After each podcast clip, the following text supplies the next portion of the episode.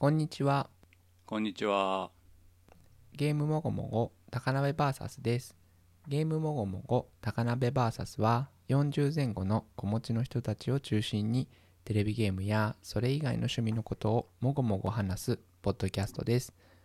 高鍋がホストで話し相手が毎回変わります。今日お送りするのは陽介とピエール手塚と高鍋です。それでは今週の近況からお願いします。はーい。えー今声聞いて分かったと思うんですけれども、本日ゲストがおりまして、うんうん何年ぶり ?4 年ぶりの登場となりますけれども、ピエール手塚さんを招いております。あはいどうですか ?4 年間経ちましたけど。いや4年4年前から今だいぶいろんなことが変わりましたね本当だよ、ね。僕のそうだよね。4年前はですねまだコミティアとかにちょっと漫画を描いてみようかなと思って出始めたんですけど今はですね、あのコミックビームで漫画の連載を始めてますねそうなんだよね。すごい。しかも仕事を続けながらそうだあ、よね。すごいな。うんうんうん月刊連載をやってるってい前にあの、大阪で会った時う、に、うん同人誌的なものは買わせてもらったんですけど、うんうんそこからもういきなりもうプロになってるってことだもんね。うんそうですねそこからまあいろいろトントン拍子にいいことがあったんでねすごいと思う。でも単発じゃなくてね連載も持ってるもんね、うん今ね。そうですねコミックビームはなんか最初に読み切りの話をくれたのがコミックビームでうんうんうんでそれを引き受けつつなんかあとヤングキングとかジャンププラスとかうん。あうんうんうん。のでまあいろいろ読み切りを書かせてもらいながらあの連載の話があの連載の企画が通ったんであの4月すから。あうん。の極進化というねあの極道の漫画をあの書き始めました。うん。仕事の方は特に問題なく並走できそうなんですか？仕事はまあ 結構書き溜めてから始めてるんで多分大丈夫なんですけど。ええ書き溜めてすごい。そう。なんでそれはまあしばらく大丈夫なんですけど、まあ、4月に僕あれなんですよ、課長になって昇進してで それとあの連載が同時に始まるっていうねすごい。生活がどんどん一気に変わることがねあの、起こり続けてるんで今もう生活がぐちゃぐちゃになってるのをどう安定させていくかみたいな感じです。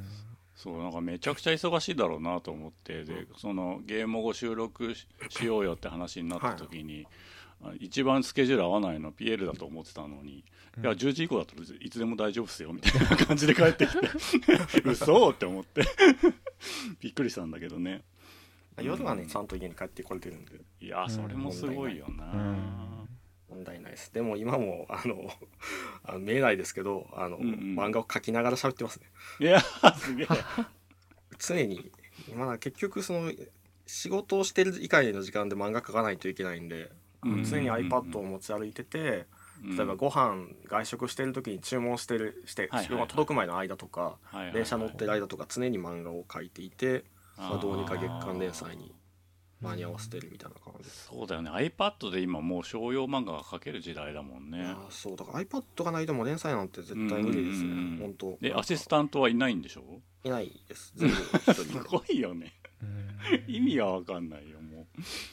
うーんえそのなんだっけコミックビームとかっていうのは、うん。将来的には単行本になったりするような連載ななのかな？そうですね。秋には多分一巻が。ええー、本当に、はい。あ すごい。いやーなんか別にあのピエールがゲーム語由来の人ではないんですけどなんかこう出世した人が出てきたみたいな感じで 嬉しい感じがすごい。いやーでもなんかねあるね。よんこの前3月40歳になったんですけど、んうんうんうん。40歳になって急に漫画の連載始めるとなんてまだ全然思いもしてなくて。うん。いやかっこいい。あれあれみたいじゃん。錦鯉みたいだよね。お笑いで言うとそのね。うんうん。えなんでまあとりあえず今新いろんなことをねチャレンジしてるんですごい、ーうんうんうん。面白くはありますねこれがいつまで続くのか わかりませんけど。まあ連載が続くかどうかもねやっぱ単行本の売り上げ次第なんで。ああそうなんだ。単行本が出てからそういう判断が出るんだね。そうですね。まあ単行本が売れてりゃ続きますしまああのー売れてなければだんだんフェードアウトしていくっていう感じになっていくんでまあこれ、ん。こっから試されていくっていう感じですね。あの世の中うにん。僕が漫画を描くということが。うんうんうん。あのコミックビームって紙もあるんだっけ？はい紙でもあ紙ある。あじゃあページ数はもうかっつかっつり決まってるんだね。そうですね。毎月のページはかっちり決まってるんでなんかまあ。へ今あのウェブ系の雑誌もあるじゃないですか、ああいうのはなんかひょっとしたらページ数とかちょっと緩かったりするのかなって思ってたんですけど。実実際そうですよ。あのウェブ系はん。よくて、ジャンプラスもなんかあの別にいくらでも書いてもいいですって言われたんで。え いくらでもって言われてもね そう。うん。そんなこと言ったら200ページぐらい書きますけどってそうそうそう。そう50ページぐらいかな。多分それぐらい書きました。前のその同人誌的なものを書いてた時に聞いたのはなんかこうあ後先考えずに書き始めちゃうみたいなことを聞いたんだけど、れ連載になってみてどうですか連載になってもまあ基本的に大枠で言うとそんな感じですね。なんかまあ。なんでできんの？そんなこと まあなんか書き始めてからまあでもん。なんかなんとなくこういうことを書くっていうのは決めてますけど、まあ、この連載が本当どうなっていくかも全然分かってなくてうん。どういう話になっていくかもあのその時々のフィーリングでフ進んでいく。ィーリング。はフィーリングで小回りとかできるの本当すごいなと思って、へいやー、うんでもそうですね。まあこれもほも本当はなんかもっとほのぼの月なんか18ページから12ページぐらいのなんかほのぼのしたなんかうん。孤独のグルメみたいな漫画とか、なんか何もそんなに起こらないけど、ちょっとなんうん。かクスッとしたものが起こるみたいな感じのことをしようと思ってたんですけど全然今違いますね。ヤクザの銃で殺し合ったりとかしててあれこんなはずだよって思いながら。アクション連載企画。そう連載企画になった時に全然当初思ってたのと違う。えー感じになってたんで、まあまあいいか。これでやっていくしかないかと。それで書けちゃうからすごいよね、まあうん。あの仕事とかでもそうですけどまあこういう仕様があってそんな枠内でどういうふうにするかみたいなのを考えるのは結構あ長年やってきてるんで。エンジニア肩着なところがあるんだね。うん。なんとなくその言われてる要望を全部汲み取った上の何かをなんかいい感じにでっち上げるのはあの比較的得意な方かなと思います。へそっか本業が生きてくるわけねそこは。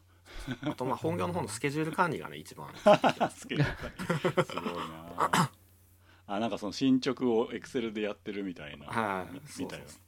なんかあの編集さんに今どれぐらい進んでますって言われて今コマ数で言うと78%ぐらい進んでみていてみたいな。話をしたらなんかそんな言い方してくる人初めてですっていう。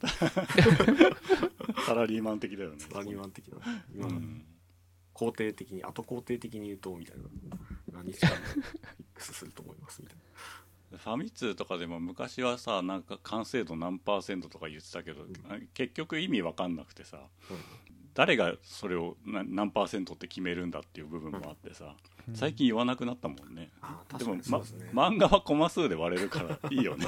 漫画のコマ数で言うと何パーセント進んでるかがうん、言える、うん、なるほどゲームなんて特に90%できてから残りの10%がめっちゃ長いとかってありそう。ある感じがするんで。うんうん残りの10%になって初めてゲーム作ってる感じになるしね、うん、まあアプリケーションとかもそうかもしれないけど、うん。うん、なるほどね。面白いね、うん。すごいな。今のところはまあその社会人と社会人というかその会社員と漫画家を両立させていく感じで進んでるそうそうですね。まあなんか結局本業の方が結構安定して仕事はしてるんで、あのうんうんうんうん今この年から急にそんなにあの 漫画一本でやっていきますって言えるかっていうとうん。全然そんなことはなくて、うんまあなんでまあちょっとその1年ぐらいいろいろ考え企画練りながら考えてたんですけどまあ月これぐらいのページ数だったら書けるんじゃないかなっていうところが見えてきたんで。じゃあそれでとりあえずやってみて、まあ、単行本が23冊とか出てみて世の中的にどうこう評価されるのかっていうのが見えてきてから、まあ、例えば仕事変える可能性もあるかもしれないしもうちょっとおもうちょっとなんか時間が取れる仕事に変えて漫画とああ別の仕事は別にあるんだ、はい。あーへえあるとかまあなんかもし漫画がめちゃくちゃ売れた時には専業になるっていう可能性も出てくるんでまあその辺はただまあそういうねうまくいくっていう想像してても あのうん。夢は広がるかもしれないですけどうん。現実はまた違うんでまあそのいろいろ考えながらやってるって感じです。うん。あー。まあ、さっきアシスタントいないって言ってたけどアシスタントいないことで逆に自由になる部分もあるもんねきっとね。そうですね、まあ、基本的になんかやっぱ人に頼むってなるとここからここの時間に拘束しないといけなかったりして、はいはいそこまでに必要な仕事を作っておいてなんか上がってきたものをチェックしてやり直してもらうっていうのってなんか常に空いてればいいんですけどあの、はいはい。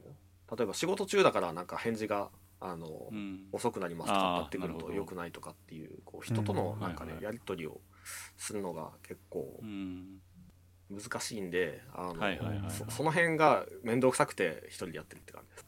あー。あでもなんかその iPad の漫画描くアプリケーションとかはなんか共同作業できるように確かなってるんだよね。えっとそうですね。なんか一応なんか一部一部だけ背景とかやってもらうとかっていうふうに分割するのはできるはず。いやーすごいよな。うん。なんか前に東村明子のあのラジオを聞いた時にあの居酒屋とかでも iPad 持ってって書いてるって言ってて、あそういうことなのかなと思って。そうそうですよ。常にそう。うん。ちょっとでも進んでおくとちょっとでもやっておくとなんか後で楽になってくるんでなんかはいはいはい今少しでもやっておかないとみたいな感じですね。うんうんうん今1日大体56コマぐらい書けば大体マニュアルスケジュールで書いてるんですけどなんか 朝電車の中で1コマ かけて昼ご飯食べて1コマ書いて帰りに1コマ書けば帰ってきてから2コマ書けばいいだけなんですけど何もやらずに帰ってくるとあ今から5コマも書かないといけないのとかなるのではいはいはいはいちょはいっと精神が。電車の中って膝の上でえ書くって立ちながら書いてますよ普通に。すごいな。立ちながらあとちょっと見にくくなるようにね隠しながら書いてる。すっごい。まあねあのアナログじゃないから何回でも失敗したら書き直しもできるしね。うん。うん。そうなんだ、まあ、40歳からデビューっていうのもいいよねなんか、うんうんなんか夢がほんと広がるなって思う、うん。うん。まあ、今日はそんなピエール手塚さんに来ていただいて後であのいろんなゲームの話もしていただこうと思っておりますという感じですね。はーい。続けてあの僕の近況の方なんですけど。うんうん。今回またあのゲームする暇がなくてですね。ゲームのネタがないもんですからまたあの韓国ドラマの話しようかなと思っておりますネトフリオリジナルの作品で「私の解放日誌」というドラマを見ました。はいはい。こちらが全16話で、えー、と毎週更新してたんですけど昨日あ5月30日に完結しました。うん「私の解放日誌」ってタイトルあんまよくわかんないよね。うんこれはウィキに書いてあるストーリーの部分を読むと1行しか書いてなくて変わり映えしない毎日から抜け出したいと願う3人の兄弟が自由と生きがいを求めて奮闘する姿を描くって書いてあります。片田舎に住む3人の兄弟がいて兄貴と姉と妹がいるのね。うん。で妹が主人公です。で、えー、と両親も一緒に暮らしていてそのじ家は台所の立て付けとかをしてくれるうんなんていうの工務店みたいな仕事をしてるんだよね。うんうん。で半分農家みたいなこともやってて。でそこに、えー、とその家族の他に工務店を手伝う何歳ぐらいだろう。30歳から40歳ぐらいのあのん。がたいのいい男が住み込みみたいな感じで一緒に暮らしてるの。ほうほうほでその人が、えー、と働いて1年になるんだけど無口で素性が全然わかんない人なんだよね。で家族は毎日一緒の食卓でご飯を食べててうん。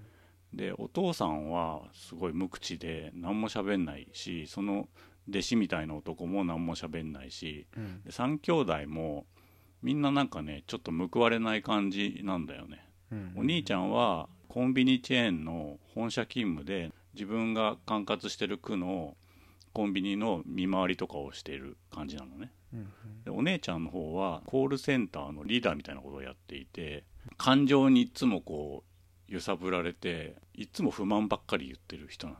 うん。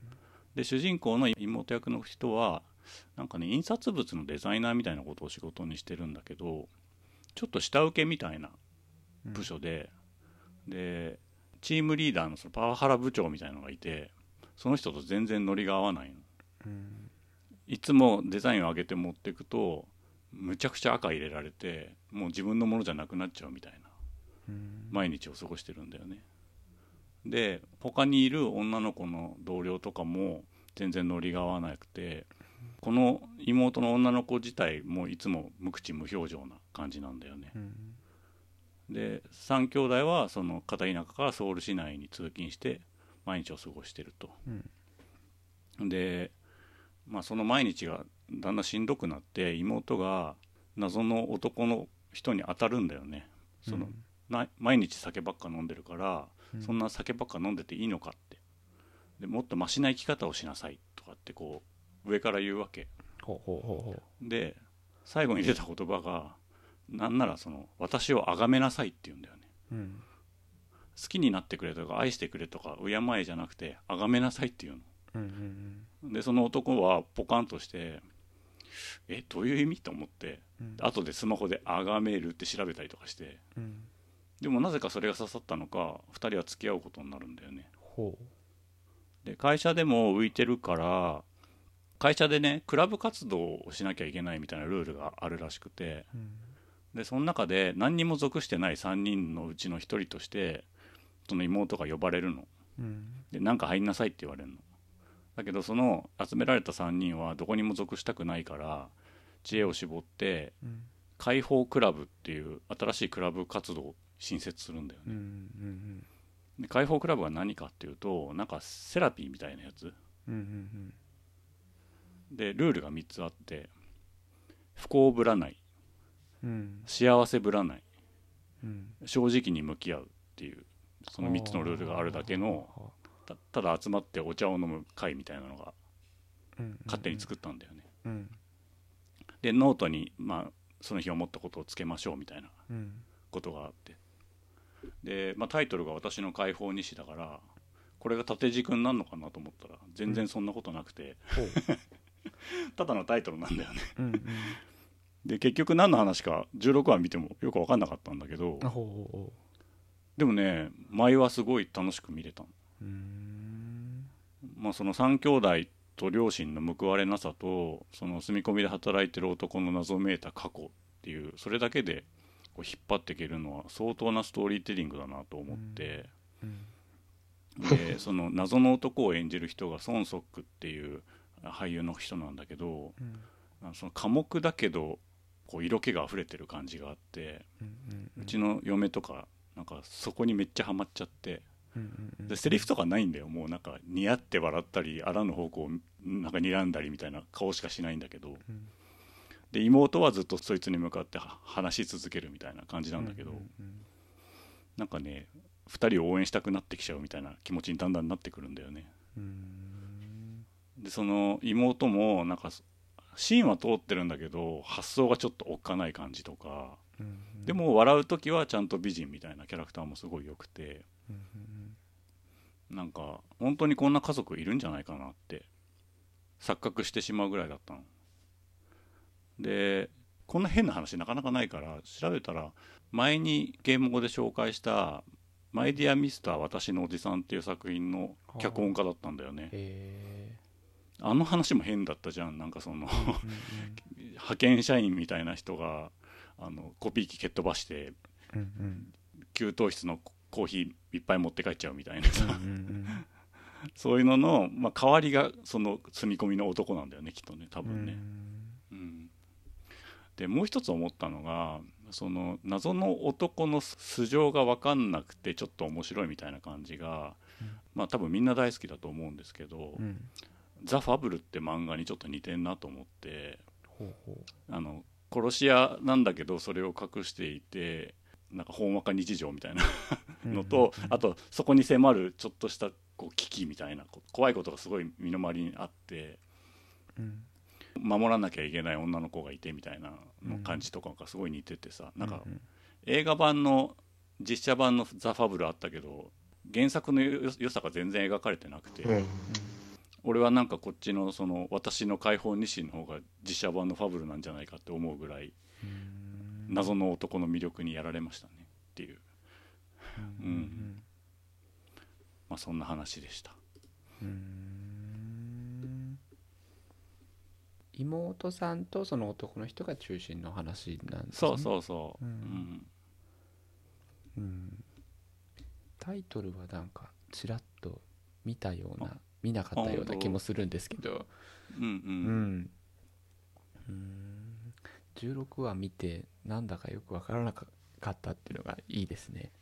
なんかこうはっきりした出口とかはっきりした上昇みたいな感じがなくて、うん。だ解放西だから解放されるのかなって思うじゃん。うんうん。で一応なんかハッピーエンドっぽかった気もするんだけどうん。なんかあからさまにその入り口と出口で何かが変わったかっていうと変わってない気もすんなっていう感じだったんだよね。うん。うん。でまあその3兄弟がみんな浮かばれなくてさ、うん。浮かばれないんだけど嫌いにもなれないみたいな変な魅力があって。うんうんうん。お兄ちゃん役の人なんてすごいこうしょぼくれた役だったんだけどこれの1個前に見てたドラマが「みんなの嘘っていうあのまたネットフリのドラマだったんだけどそこですごいかっこいいだから一匹狼刑事みたいなのやってた人がお兄ちゃん役をやってたのに全然違う役で今回ややっててそのギャップとかもすごい面白くて。うん。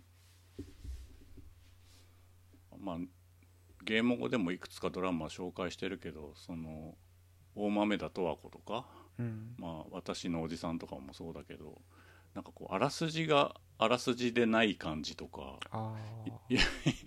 一話一話がすごいこう引きがあるっていうかあうんずっと見ていたくなるみたいな感じっていうのはなんかどういうクリエイティブでそういうものができてくるのか本当分かんなくて不思議ですごいなって思うんだよね。うんまあ、脚本家がすごいんだろうなっていう気はするんだけどあの俺はもう映像となったものを見てるからうん。感想を持つことはできるけどこれを何もない状態でこれがいいんですっつって、まあ、漫画で言ったら小回りなりセリフなりに置き換えてる人がいるわけじゃないですか、うんそれがね あのあんま理解できないっていうかうん。形になるまでこんなの判断できないじゃんって思うぐらいうん。分かんないんだよね。うんうんうんうんうんなんか先ほどあのピエールさんの話の中でその漫画が、あのうんていうんですか。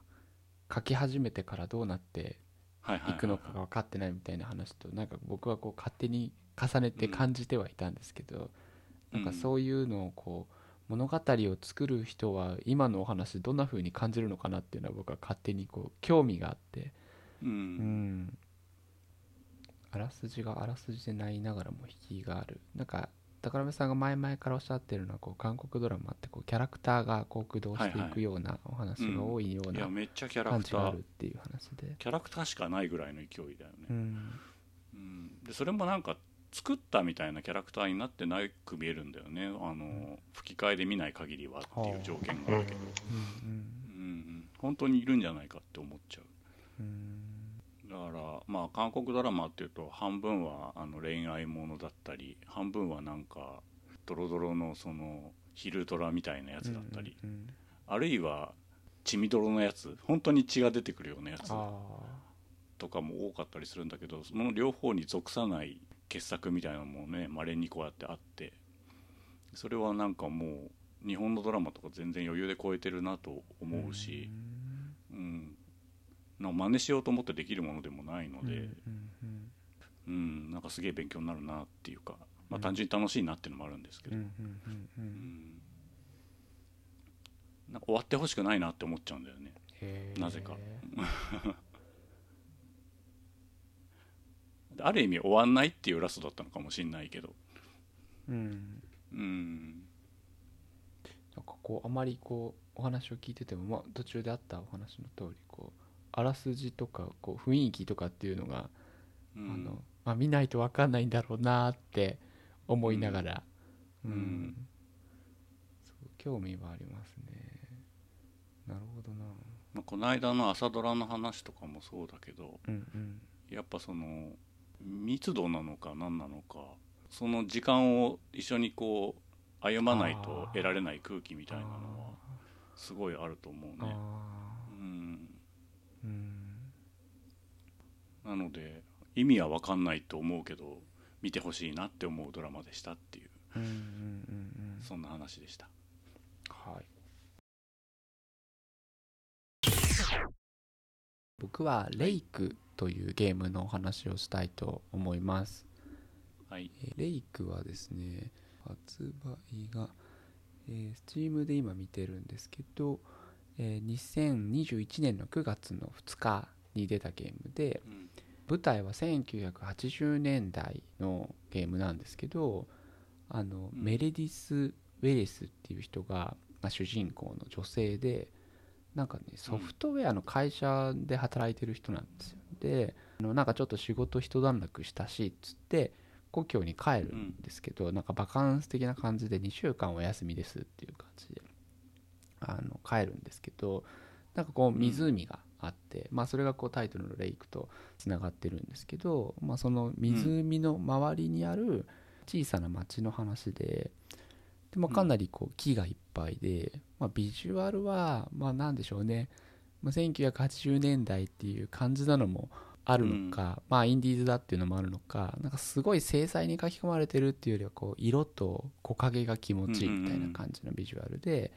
まあ主人公もおそらくまあ40代ぐらいっていう雰囲気なんですけど、まあ、きちんと年齢は語られないんですけど、うん。まあ、あの結構年配だなっていう感じでなんかこう妙に共感できるぐらいの感じで、まあ、ソフトウェアも一生懸命作って、で休暇中なんだけどガンガン電話かかってきたりとかするんですけど あの、まあ、なんかこう僕が住んでたところはもともと横浜なので、まあ全然違う場所なんですけど、まあ、なんかどこか共通の懐かしさみたいのがあって、まあ、ビレンタルビデオ屋さんとかがあったりして、まあ、そこにはなんか、うん。えっ、となんだろうななんて書いてあったかな。なんかこう「バック・トゥ・ザ・フューチャー」のオマージュっぽいようなポスターとか、なんか上手のやつとかなんかそういうのがあったりして、うん。で何をするゲームかっていうとなんかこの人の、えー両親で特に父親が郵便局で働いてるんですよね。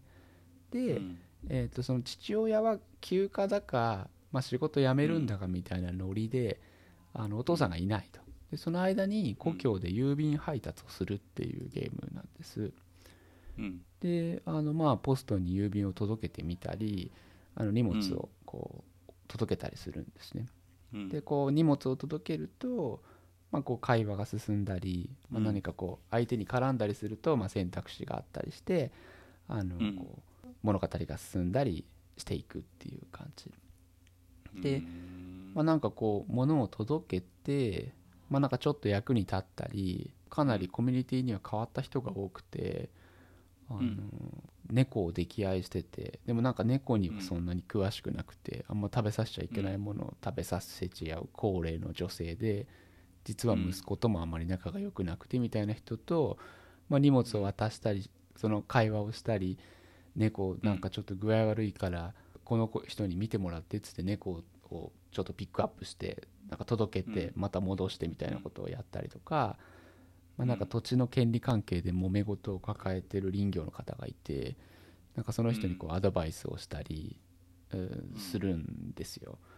でなんかこうそういうこう誰かの役に立ってる感じみたいのは、まあ、じっくり味わえてでさっきの一緒に時間を過ごすっていう話じゃないんですけどなんかこう割と、まあ、バンみたいのに乗って荷物を置いつつ湖の周りぐるぐる回って、まあ、荷物を届けて、まあ、話をしてっていうと、まあ、なんとなくここコミュニティみたいなものが、まあ、居心地がいいような感じはするんですよね。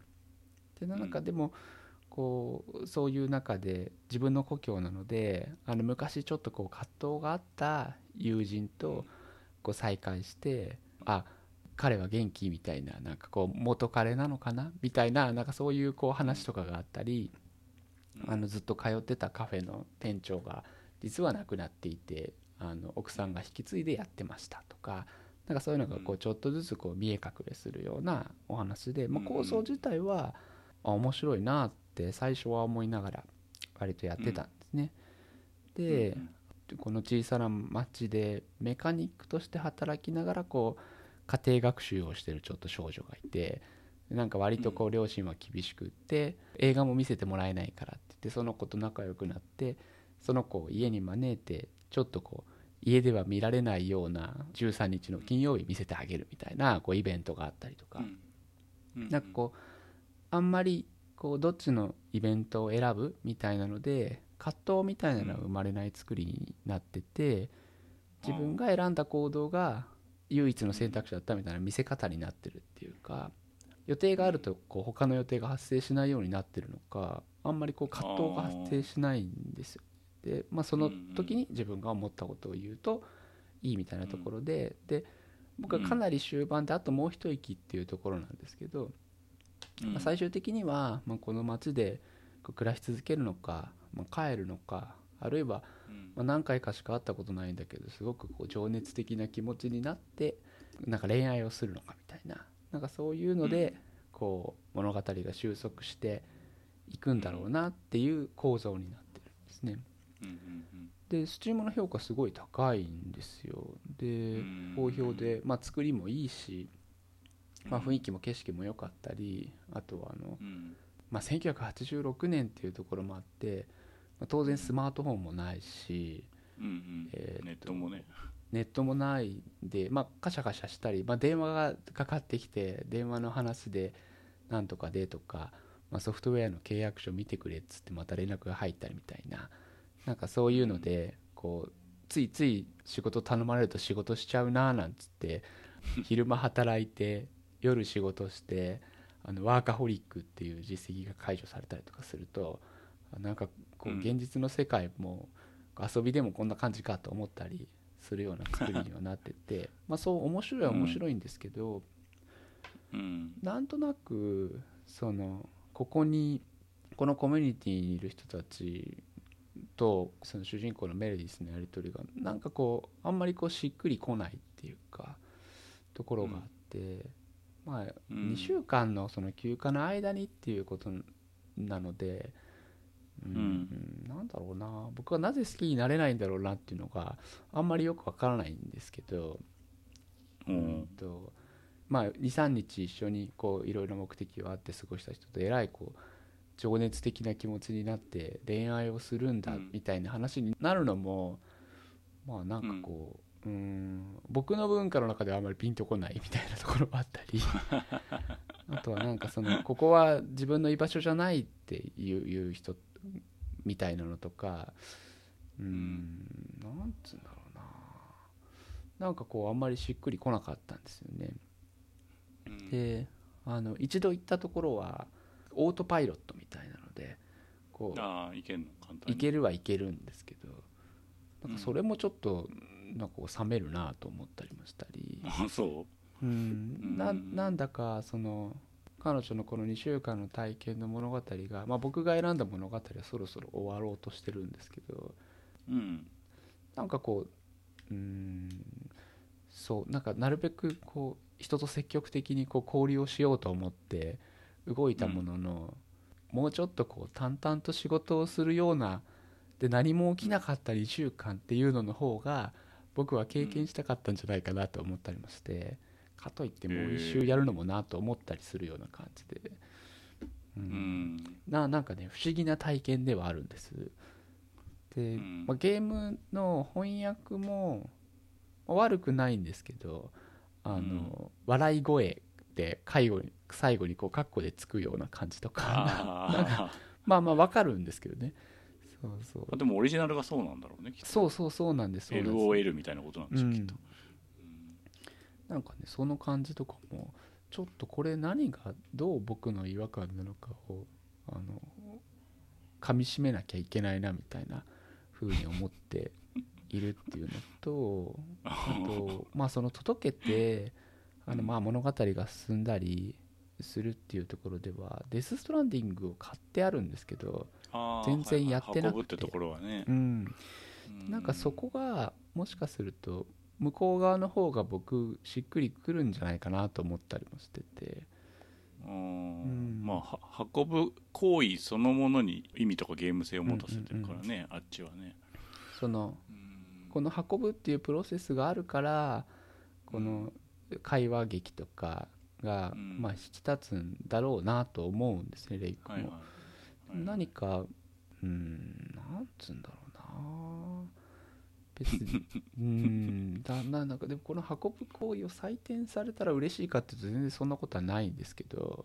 あコミュニティの中の人があんま好きになれないっていう感じなのかな。自分に該当する引き出しがないみたいなことん。なんとなくまあ文化も違うのもあるのかなとは思うんですけど、えなんでこの休暇なのにその何バイトみたいなことしてんの？まあお父さんが一休みしたいみたいなことなんだろうと思うんですけど、あーはいはいで何人かやっぱりこうキャラクターがいて私はここでやなんかここでやっていくのが大事だからみたいなのとちょっと違うっていうか、このメリディスもこう大都会のキャリアがあるんだけどここ来てでまあうんそれ全部僕が選んでる行動なんですけど、うん。郵便に専念するでなくちょっと契約書見てよとか、ちょっともう一回ソフトウェア見てくれるっつって仕事したりとかするんですよ。あいや僕が選んでるんですけど。でなんかこう約束をして昼間はなんか精力的に動いてでもこれ休暇だよなと思ったりとかなんかこう僕が僕の選ぶ生き方に不満があるのかもしれないですけど あれじゃないの、うん選択肢がさあの A と B ってあってどっちも選びたくないんだけどみたいなゲームあるじゃん、そういうことじゃないの？そういうこととかあとこうどっちの選択肢がどういう影響を及ぼすのかとかあんまりよく分かんないです。とかまあその本来はね現実でも分かんないけどね。まあまあそうなんですよね。うん。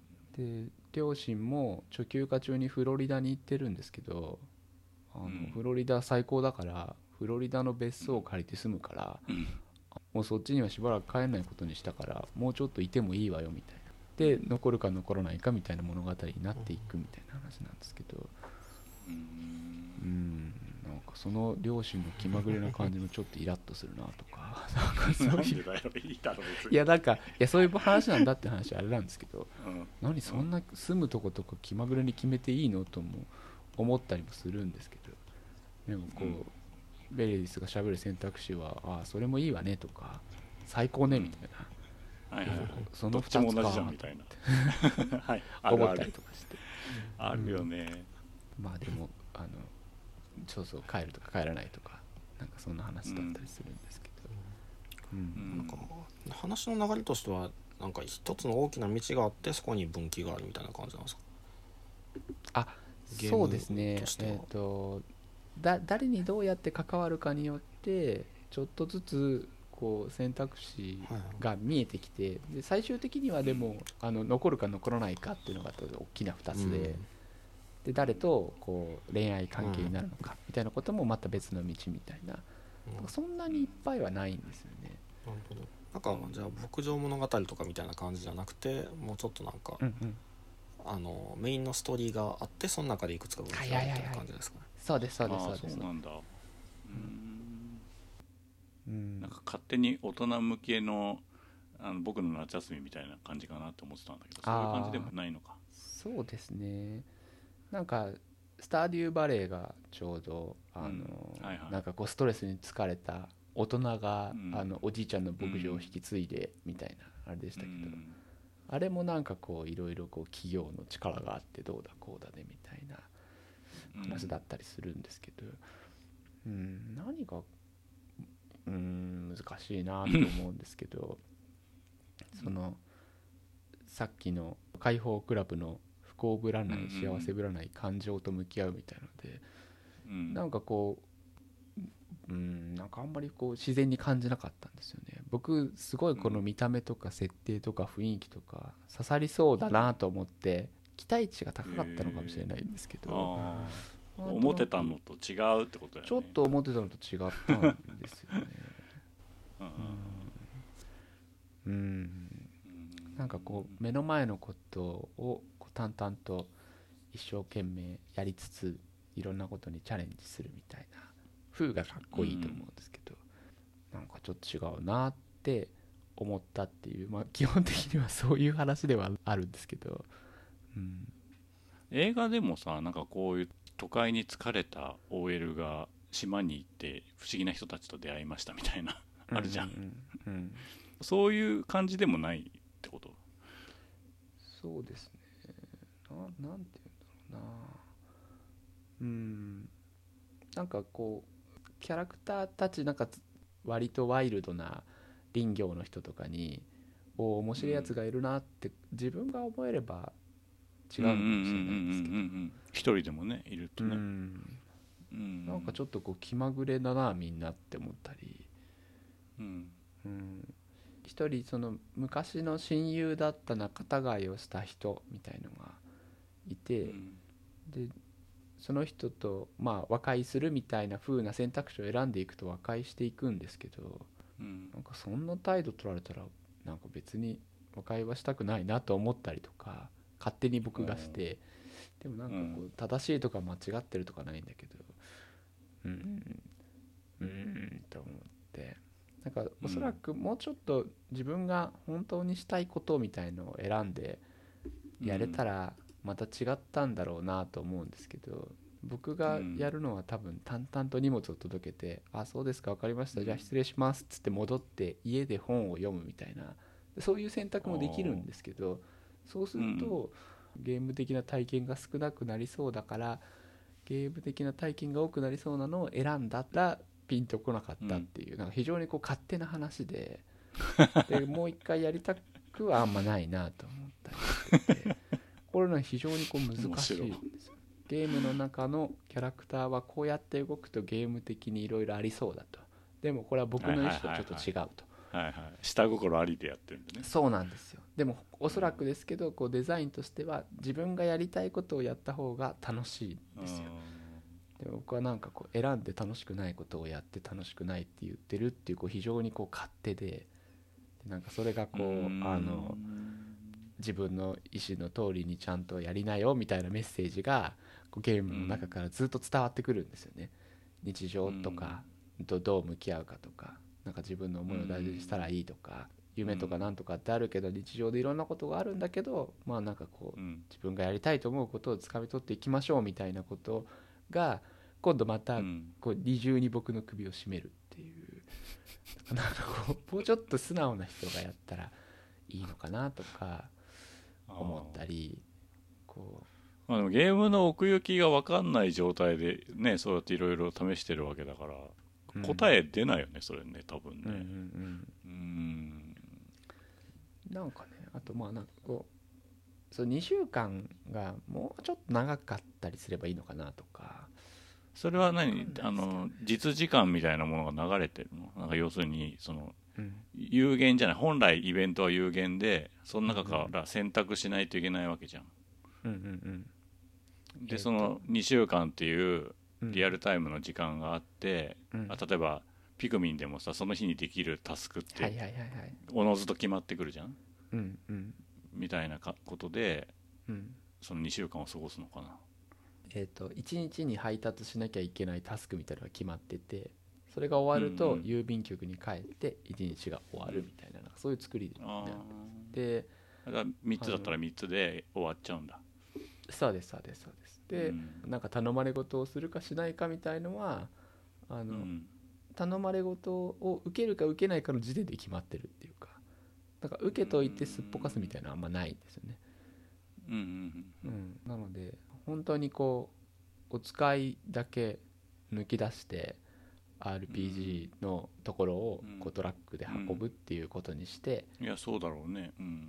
みたいな感じで80年代の感じとかその BGM で延々とカントリーが流れるとか湖綺麗だなとか雰囲気いいなと思うんですけどうんなんかうんなんかちょっとうん難しいなと思って難しいなと思ったんですよねそのイベントじゃない部分は面白くないの？その要するに運んでる行為自体とか。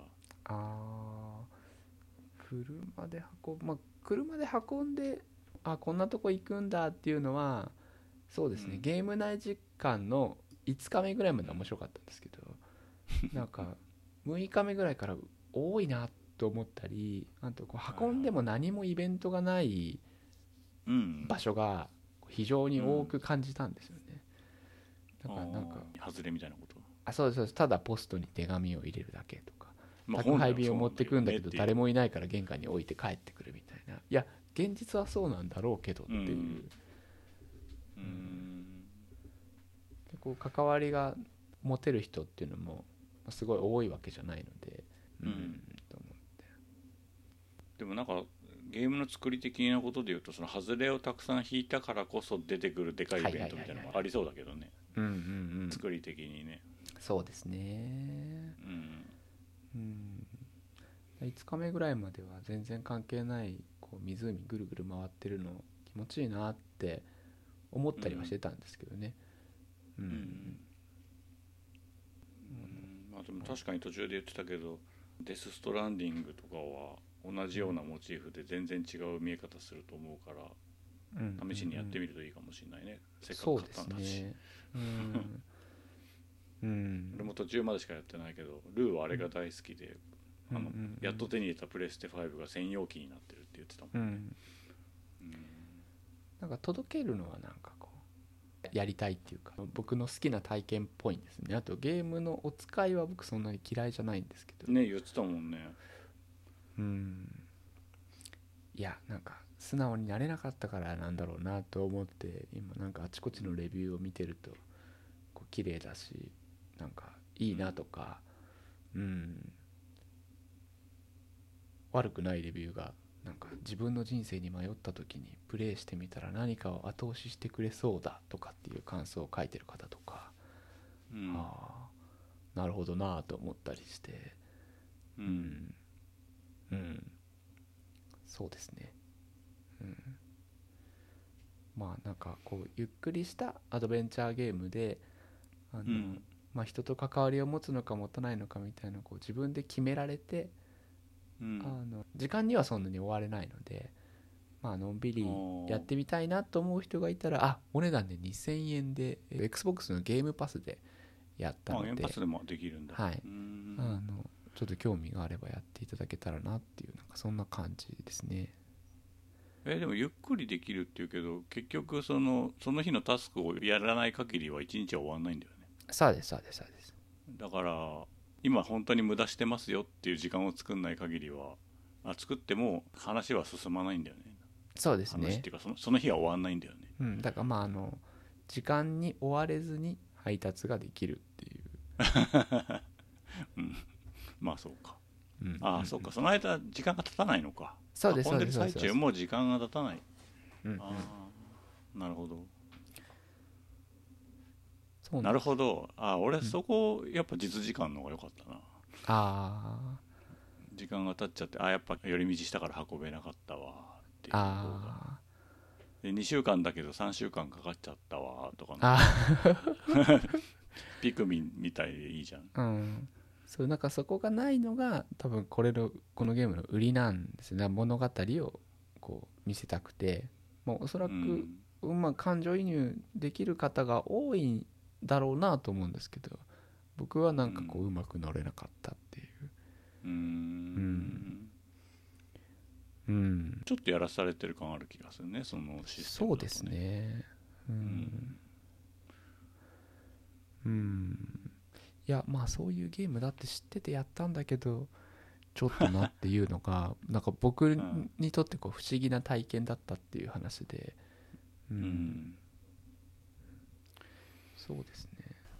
うん。はい。ゲームとしてはなんか何回もやってあの、うん。リプレイ性の高いやつなんですか？一回やったらもういいやっていう感じなんですか？あの最後の分岐をどっちかにするでかなりこう印象が変わるんだと思うので、本来は何回もやってもらいたいんだろうなと思うんですけど、あのあとはあのちょっとそっけない態度を取ったらどうなるのかとか、あの見てみたくなるのかもしれないと思うんですけど僕はこう多分一つの結末で満足しそうだなって思ってます、うん、満足っていうか不満なんでしょなんかねなんだろうな薄い薄く感じるのかな？なんか皆さなんこううね変わった人なんですけど素直なんですよね。すぐこう心を開いたり打ち解けたりするから。なるほど。うん。関係性がまだはっきりしてないのになんかこういい具合になっちゃうみたいなこと？ああそうですね。あとはまああのもちろん故郷に帰ってきたっていう設定なので、まあ、あの人と、あ昔ああだった思い出があったあの人とこうだったみたいなのとかでで待ち合わせして、うん。ここの場所はこうだったよねああだったよねみたいな話をするんですけど、まあ、僕は置いてきぼりになってる気持ちにはなるので、あうん。まあ。あなるほどね。そうですね。うん。やっぱりなんかこのドラクエって偉大だなと思う思う思うところでそのやっぱこう主人公喋らない俺も今ドラクエのことを思ってた。うんで初めて来た街と同じってことだよねでもね。そうですそうですそうです。でも僕にとって全然知らないんだけど懐かしいなって感じる作りではあるんですけどあのうん。作り、うん、あを狙って立てつけてるたりするんでしょうけどまたアメリカの田舎暮らしの方がやったらね全然違うのかもしれないですけど。ああまあそれはね分かんないもんね、うん。そうそう。うん。うんはいいい絵でもよかったなとか 思ったりもチロッとしましたけど。はいはい。うん。はい。あの確かにその何洋芸の選択肢ってその文章になればなるほどわけわからんみたいな感じあるかもね、うん。そのデトロイト・ビカム・ヒューマンとかあっち系のやつとかでも選択肢が文章だとそもそもの意味がよくわからないみたいな、あどれも自分の気持ちじゃない上に選択肢の意味もわからんみたいな。あうんうんうんうん。いくつかあったもんな、うん。確かにね「で選ぶと。はい家」の方がまだわかりやすいね。そうですね。選ぶとうん思いもよらない行動を取ったりしたりしてちょっとこうびっくりしたりとか。ううんん、うん、そうなんですよね。いやちょっとこうあのまとまらない感じたことの話で恐縮なんですけどうん、まあ一応最後まで、まあ、1回はやってみようかなと 思ってます。はい。はーい。じゃあ僕は、まあ、とりあえずキャンクラ6戦目行ったということで。大体大体1年間で1000面行くペースっああはいはい。ていう感じで。1年間、うん、ゲームの進捗で1年ってあんま聞いたことない。ですね単位をね。でもあれですよね多分キャンクラ1000面クリアした時にゲームを出してもらって、あそうだったっけ、一番最初かな。多分。1000面だったかな、500面かな？なんか、うん。それぐらいで1000面行った時に一回やめようと思ったんですよね。はいはいはいはい、で卒業しますって言ったんですけどその後うん。たまにダラダラやっててそして6000面って感じです。おかしいおかしい。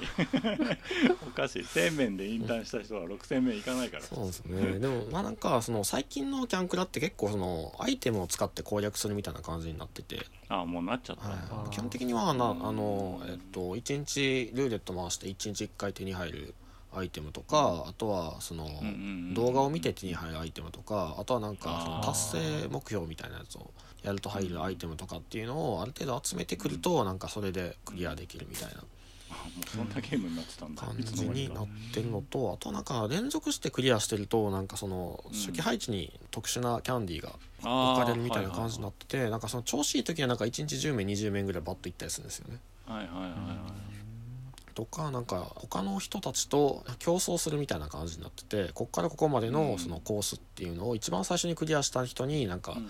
ゴールドを提供しますみたいな。あーなんかあった気もする。うん。なんでそれで調子よく進んでるとゴールドもいっぱい手に入ってゴールドが手に入るとちょっとした時にもうちょっとやろうかな。あと1手なのにっていう時にはそれ使ってもう1手伸ばしたりだとかっていうのが最近はもうガンガンアイテムを使うことによって進む時はガッと進むし進まない時はやっぱり進まないみたいな感じのうん。ことを大体寝る前とか朝起きてから布団出るまでとかにちょこちょこやってると年間1000面って感じです。おかしいおかしい。いやなんかさ俺も、まあ、随分1年ぐらいやってないですけど最近のキャンクラで感じたのは、あの行き詰まるじゃんってどうしても何,、何面かで。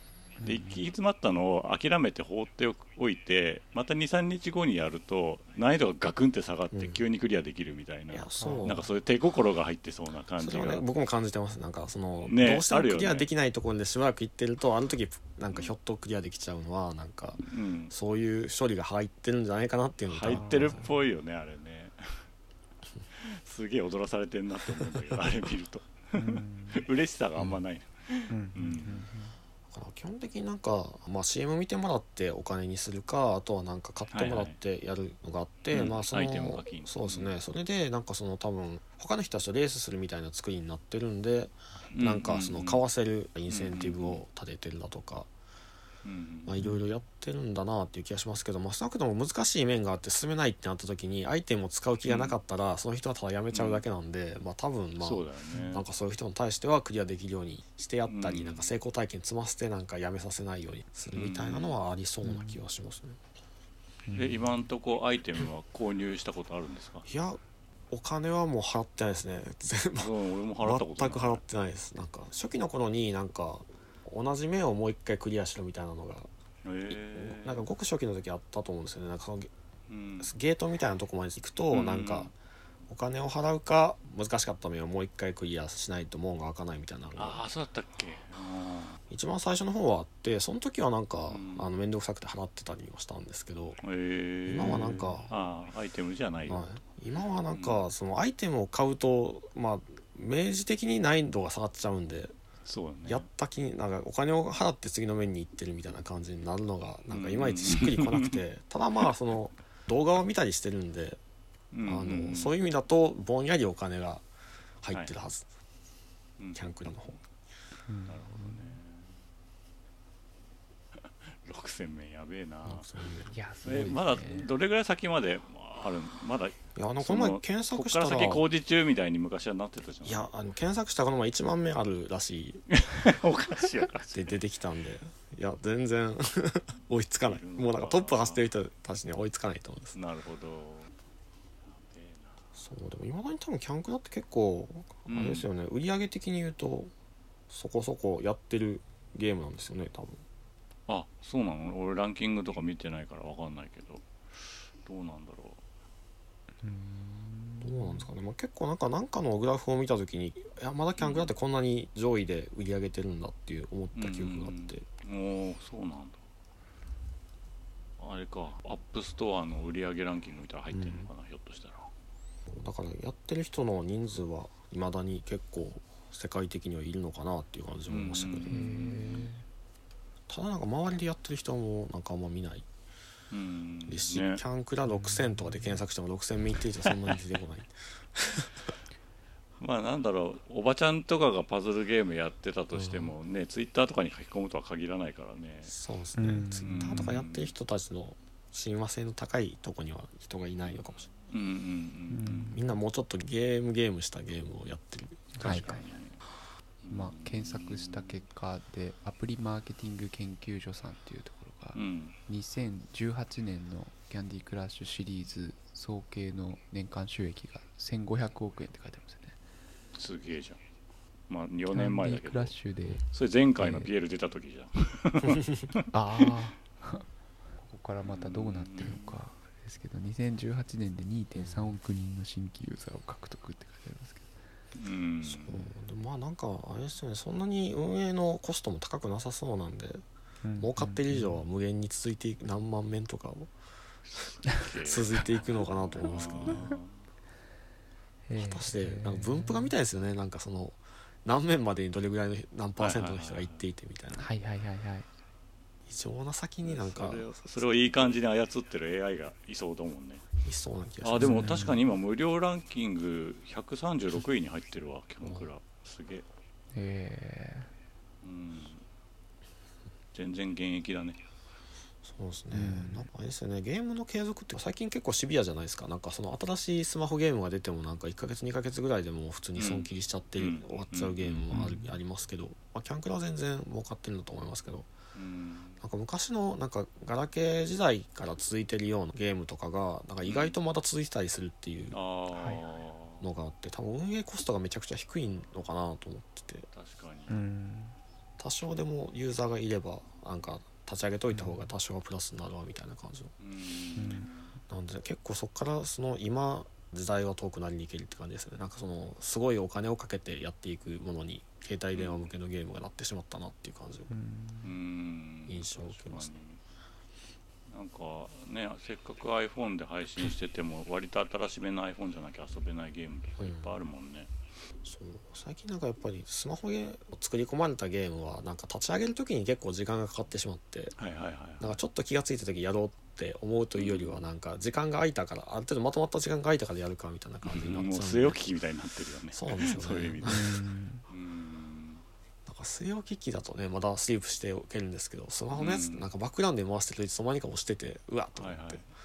なったりするんであんまり最近熱心にやってない感じがします。確かに。そんなやる遊ぶ時間があんまないんですけどそもそうもん。いやでも6000名いってるからね、6000年はいいやすごいですね。うん。まあだから1日20分30分ぐらいをコツコツやってるうのが、ん。まあでも1日2 3 0分やってるってね1日のうちの何パーセントかの時間を使ってるんでうん。人生の何割な結構な時間をキャンクラに費やしてる。だと思うね。うんねまたペルさんお忙しいですもんね。その中の何課長だよ十分って。ね 連載があって課長をしながら雨を砕くって。そうなんですよね。うん。3つの仕事があるからね。ね連載の仕事があとですね。6月の13日にヤングキングが出るんですけどそこに56ページもある読み切りを載せるっていう。連載とは別に載せるっていうのがあって。まあそれなんか同人のリマスター版みたいな感じなんで、うんうんうんそんなに時間かけずに作ったんですけど。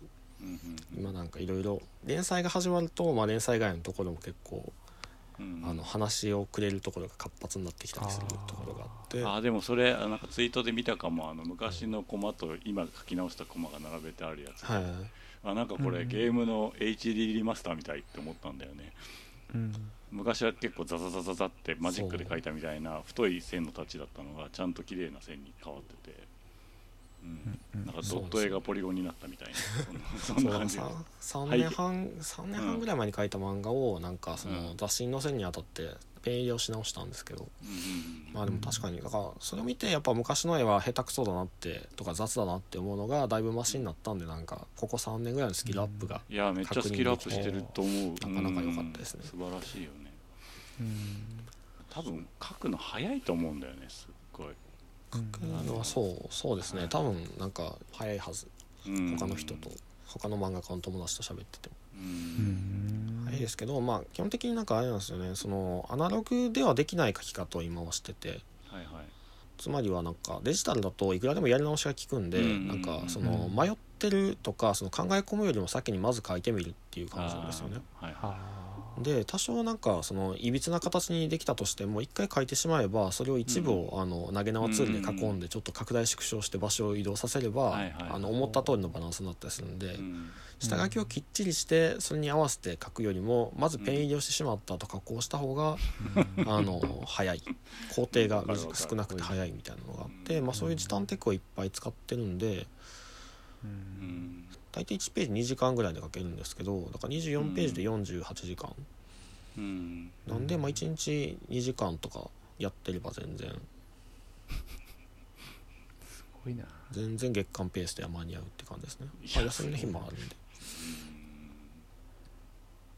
かあとまあ最近は結構写真を撮ってきてそれを加工して背景にしたりとかああなんか今ね 3D 素そういうツールもすごい進化してるらしいよね。うん。してるんでまあなんかできるだけ書かないで書く画面を作るっていうみたいなスキルを今伸ばしていますね、うんもうちょっとやる気あったらブレンダーとかで 3D の背景作って線画抽出とかもできるといいんですけど。なんか今なんかその本当に時短で書ける方法が山ほどあるのでその兼業とかするにはあのやりやすい時代になってるなって感じはすごいします。でその背景の写真の加工とかはあのクリップスタジオじゃなくなんか違うツールでやってるってことだよね。いやえっとクリップスタジオでやってますね。あできるんだそれ？それが入ってんだ、へえ。それで結構いい感じに調整しながら出せるんでなんかうん。その線を抽出した後、まあ手書きで多少そのニュアンスを足していってそのうん。人の絵柄とうん。あのなじませたりだとかする感じです。うんうんうんうん。なんか何日か前に浅野いにおが言ってたのかな？なんかそのじ実写で取り込んだものを線画にしてくれるツールがこんなに進化してるみたいなやつで,、うん。でその時なんか Unity を使ってるとかって言っててびっくりしたんだよね。へえ。うん。そうだからそうですね。なんかああいうふうにそのツール使って、まあ、3D のツール使ったりだとか写真を加工するのをやり始めるともう結構キリがなくて、うん全コマやりたくなるんですよ、うんちょっと。そうだよね。始めちゃうと本揃えないと変な感じになるもんね、そうだから手書きのやつでそれと同じミストの絵を描こうとするとめちゃくちゃ大変なんで、うん。いややるとしたらもううん。全部ちゃんと設計してちゃんと素材を置いてっていう感じにしていかないとなんかおかしくなるっていう感じがあるんで僕はまあ逆にその写真加工の絵の方を多少劣化させて手書きに近づけてる感じがしますね。か自分が手書きで描いたやつとそこまで乖離がないようにディテールをかなり落として飛ばしてからその加工したりとかしてるっていう感じ。へそうだよね。絶対その作業いるよね、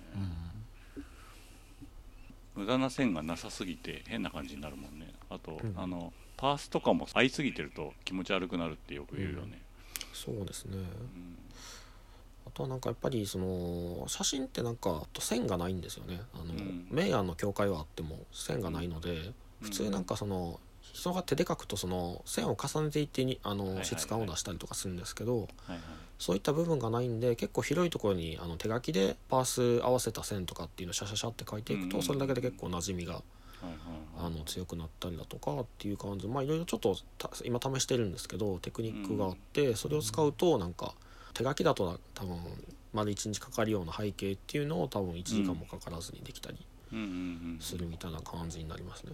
重線みたいなものを書き足したりとかってことそうですね。そういうのを足していくことで、まあ、手書きにちょっと近づきつつそのうん。パースを撮らなくてもあの写真の方が撮ってくれたりだとかうん。あとはそのディテールの部分っていうのを例えば木の葉とかい一なんか手書きで返したらもうキリがないですけどなんかそこから抽出すればそのまま使えるんでみたいな感じですうね。ん。その木とかね。めっちゃ手間かかりそうだよね、うん。あごめん。さっきあの Unity って言ったけど今調べたら Unreal Engine 5って書いてました、え Unreal Engine なんか結構最近あのジャンプ編集部とかもねそれを使ってあそうなんだ。を支援したりとかしてます。ね。うん。へえすごいね。すごいなそう。でも今なんかデジタルの時代になってアシスタントの人のなんかね確保がすごく難しくなってるんですよね。デジタルの時代になってるのとああと漫画の数自体が増えてるっていうのもあって、ああー。連載する場所が増えたのかね。うん。スキルの高い人っていうのがその在宅でアシスタントをしてくれて、まあ、いろんなとこを掛け持ってるみたいなのが結構ある感じでその人を抑えるのに結構大変なあ。はああ感じにそっなったりするかそっか。移動しないことで逆に仕事をアシスタントの方が選べるようになるってことかね、はいはいあだから複数のところをまあ時間で区切ってなんか在在宅で作業をいろいろそれぞれしてるみたいあ面な感じ。白ああなるほど、なんか押井守が言ってたのかな。なんかその日本のアニメとかアニメ映画って結局その優秀な5人ぐらいのアニメーターが全部回してるって言っててでその人を何人取れるかでクオリティが決定するって言ってたんだよね。へえそれに近いことがアシスタント業界でも起きてる可能性あるね、そうですね。なんかアシスタントまあでも将来的にアシスタントの需要がこういうなんかデジタルツールとか 3D のなんかとか写真とか使ってなんか領域は減っていくのかもしれないですけどやっぱりそのハイクオリティなところには手書きの需要はまだまだあるんでなんかその下手に漫画家をやるより漫画アシスタントので需要に応えてる方が生活は安定する可能性もありねます、プロ足がいるとか言うもんねよくね。はあ。実際僕はなんかそのアシスタント使ってないんで原稿料で黒字が出ますけどその アシスタント使うと多分原稿料赤字になっちゃうんですよね。いやあのーそうだろ贅沢に使うと。最初の頃は絶対そうだろうな、うんだから連載をしてもむしろ借金が増えていくみたいな感じになっちゃうので、まあ、とりあえず僕は一人でできる方法でプラスにしていこうとしているっていうのもそういうところがありますね。どっちが幸せなんだろうね。そのアシスタント抱えて月に何本も連載抱えるのと、うん、あの自分で小回り聞くけど、まあ、そんなに数はさばけないよっていうのと、ね。そうですね。だから絵にこだわりがある人は一人で自分が全部コントロールできる範囲でやるっていうのがなんかいいみたいなのがあってうん。ただやっぱり量を作るってなると全部自分で返したらその、ね。できないんで習慣だと絶対にほぼほぼアシスタントいないと回らないようなのが普通って感じですね。で習慣でやってたくさん単行本を出すっていうのがやっぱり一つの勝ちパターンではあるんで今だと多分1冊2冊出てもなんか、あのー無料開放とかするの、はいはい。なんか多分1巻とか2巻は捨てでもうなんはいはい。か無料で開放してしまってそこからなんかたくさんある漫画をにつなげてもらうみたいなのがうん。最近のなんか流行りなんで、うん。なんかたくさん本を出さないとまずはスタートラインに立てないみたいな感じだと思いますね。漫画家業漫画家のビジネス的な感じの話としてん。なんかね配信の漫画はそうだっていうよね。3巻ぐらいまで無料開放するとすごい一番効率よくその続きを買ってくれるって。はあ。データがあるらしいよね。へえ。だから僕もとりあえず単行本23冊出すところまではまずやらないとスタートラインがそこかなって感じですね。まあでも、まあ、足さん使ってないんで今普通に年収が増えてる感じです。かっこいい。かっこいいなそれ。うん使ってなければ。うんなんでまあその続けることはなんかできそうだなって感じですなんか一生懸命働いてるのになんかどんどんどんどん借金が増えていくだとうんやれない気もするんで、まあでもおかげでなんかゲームする時間があんまりガクンとここ1年ぐらいってるしね。うんそうなんですよねなんか漫画描きながらできるゲームがあればいいんですけど、うん声でコントロールするとか。はい見てるほぼほぼ見てるだけでいいゲームとか。うん。あ今なんかでもこの前スプラトゥーン2をやりながら、うん。マッチングの間になんか時間に追われながらコマ書いて 始まったと思って。戦ってもう一回やってってやるとなんかワンコソワみたいになんかねちょっとカッてガーって一瞬 集中してやってみたいなのがもしかしてできるんじゃないかなと。うんマッチングもちょっと時間かかってもいいんじゃないかなとまあ電車で立ちながら書いてるぐらいだからねできるんだろうな、うんきっと。うん。そう。だからでもやっぱりなんかその重たいゲームができなくてうん。なんか止まってるやつは結構ありますね。ちょっと初めては見たもののって感じ、うん。あでもそんであのカービィをクリアしたんですよ。カービィディスカバリーは全然クリアできて、うん。うんそういう作業とかをしながらちょっと息抜きにちょっとやって、うんあの1単位がね面だけやって終わりとかっていう、ちっちゃいしねはい一個一個の単位なんでだいぶなんか僕にとって具合のいいゲームでしたね、うんうんカービィは。まあ漫画描く人のために作ってはいないと思うけど。そんな需要があってそんな需要が どこにあるのって話,、うん。話ですけど。なんでなんかちょっとだけやってあの、うん。なんかそのカービィのなんか普通の面じゃなくてそのアイテムの使い方を覚えるみたいなそれぞれの面があるじゃないですか、はいはいあれとかってなんかその設定時間がそもそもなんか40 40秒以内にクリアしろみたいな感じなんで、あじゃあまあ早く行けば40秒でクリアできるんだとしたらなんか1分もかからないんだなと思ってうんうん。じゃあやるかみたいな感じになっちゃう感じですね。うんだから今なんか100時間かかりますって言われた瞬間にうわーっと思ってうん。手が伸びないんですけど、まあ1分以内に終わりますってなってくると結構あじゃあちょっとやってみるかなみたいな感じになるんでなんか時間が短いことが分かってることがむしろなんか手を伸ばしやすいみたいな感じがちょっとある気がします。うんうんうん。なんかそのパワーアップアイテムを集めるために修行みたいなパズルをするみたいなのが面白いよねその構造が。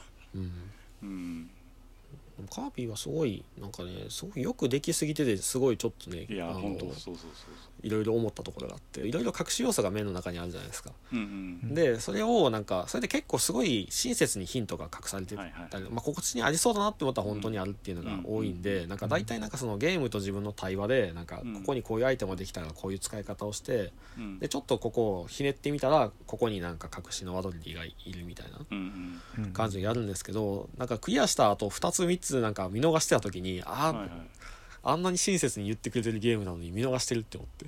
うんそうだからそこが任天堂クオリティっていうかあのうん。クリアは簡単にできるんだけど突き詰めようとするともう無限に深いみたいな感じるよね。でなんか意地悪な隠し方をしてるわけじゃないんですけど自分がただ注意力3万になっててクリアうん。なんか気づいていないっていうのをもう一回入ったら分かるとかっていうのがあって、はいはいはい。なんかでもすごいなんか丁寧に作られてるゲームだなという感じが思いましたね、そうだからマリオよりもなんかもう一段階親切というかうん。子供がやってもで大丈夫な感じの作りになってるのはすごい楽でしたねまあでもマリオも結構似たようなところは最近はありますね。カービィってなんか一回落ちてもなんかボタン連打したら戻復帰できたりするじゃないですか。で多分なんかマリオとかもこの前の何でしたっけ？タイトル忘れましたけどあのフューリーワールドとはいはいとかのやつとかもなんか落ちそうになっても猫のやつだとひ、うんうんうん引っかかってま登ってこれるとかなんかちょっとしたミスで全て台無しになるんじゃなくてなんかうんその場でもちょっと頑張れば復帰できるみたいな感じの難易度にしてるなっていう感じはすごいうんあるんでなんか、うんまあ、とりあえずククリアさせようっていう感じの親切さはあるなと思いました。うん。カービィってディスカバリー以外の今までのシリーズもなんかやった？僕でもずっと昔のやつしかやってないんですよ。なんかゲームボーイのやつとスーファミのやつやったんですけどそっからずっと空白、はい。ずっと空白の状態でカービィやってなくて、うん。なんかめちゃくちゃ久々にやった感じですね今回も、僕も触ったことは大体あるんだけどあのあんまハマったことがなくて、うん。今回初めてはがっつりハマったって感じだった、うん。すごいできるよね。うん。ですね、うん。なんかその新しい能力が手に入ったらそれをちょっとた、なんか気軽に試せるやつがあってその後ちょっと失敗するとなんかダメージ食らっちゃうようなところがあってみたいな感じで、うん。チュートリアルがすごいきっちりしててうん。うんなんか親切にできすぎてるんじゃないかとこんなに至り尽くせりでいいのかってすごい思いました もうちょっと不親切なとこもあってもいいんだぞって。うん。評判もいいみたいだもんね、うん。ディスカバリーは、あとあれですねなんかストーリーはちゃんとあるんですけどなんかその、うん。あんまり重たくないのが楽だったっていうのもあってなんかね最近特になんかまあ年のせいもあるのかあの 重厚長大なストーリーを見てるのがしんどいうん。ところがあって、ちょゲームを始めてなんかうん。そのストーリーの説明を15分ぐらい見るのはもう辛いなっていうとかがあるんでまず触らせてくれっていう気持ちになっちゃうころがあるんでなんかそういうそういうなんかその気軽に触れるようなものばっかりなんか優先的に触っちゃってる感じがします。うん。うん。ゲームなんだからねスタートボタンを押したらなるべく早く操作したいよなって思そうですね。うん。でもまあその辺結構やっぱ難しい。ストーリー性みたいなものとなんかゲームとしての遊び方をどういうふうに融合させるのかっていうのは結構難しい話だなっていう感じはしますね。なんかそのブレス・オブ・ザ・ワイルドとかすごいうまく作ってて、なんか動かすところをまずやっておいてそのストーリー的なものはなんかたまに何かを見つけると、うん。そのフラッシュバックとして出てくるみたいな感じの語られ方をしたんで、うん。なんかそういうバランスがいいというか、こういう話をやっていくんだぞっていうところがなんかねその断片的にそのオープンワールドの中に散りばめられてるっていうのがすごいうんなんか良かったですね。うん。どの順番で見てもいいっていうのがあるしね、はい。うんなんでそうあとは逆になんか一番きつくなんかその構造的なきつさを感じたのは FF15 うんでそのオープンワールドとそのリニアなストーリーっていうところを本当になんかここまでがオープンワールドじゃあこっからリニアっていうパンって切り替わるんで。びっくりするよねあれそうそ切り替わるんでやっぱりオープンワールドで物語るんじゃなくてそのオープンワールドの自由さからその一本道の世界に入っていくっていうところをまあ逆に演出に使ってる感じはあったんうん。でそれはなんかそういう使い方するんだと思って面白かったんですけど。確かに。そう融合することを諦めたことによってなんかあの不思議な構造になってて面白かったです。いや絶対あれ最初からあの仕様じゃないでしょって思うよね、あ どっかで何かガクッと変わったんだよな絶対。そうですよね。うん。多分オープンワールドのところがどうにかしてオープンワールドを入れようと思ったところと物語るっていうところをどうやって折り合いをつけるかっていう形ではああなったのかなっていう感じはしましたけどね。うん。だからお話を語るっていうのがやっぱりまあなんかその、ナラティブとか言われるやつとかみたいな、そのゲームを遊ぶことによってそこで人の人の中に物語ができていくっていうパターンとなんか語られるっていうものっていうのは両方あるけど、うん。外から語られるような物語をゲームとどう融合させるかっていうのはなんかうんまだなんかこれがベストだっていうのがそんなに出てきてないんじゃないそこにいたまだなんか実はあるんじゃないかなっていう感じがずっとしてて。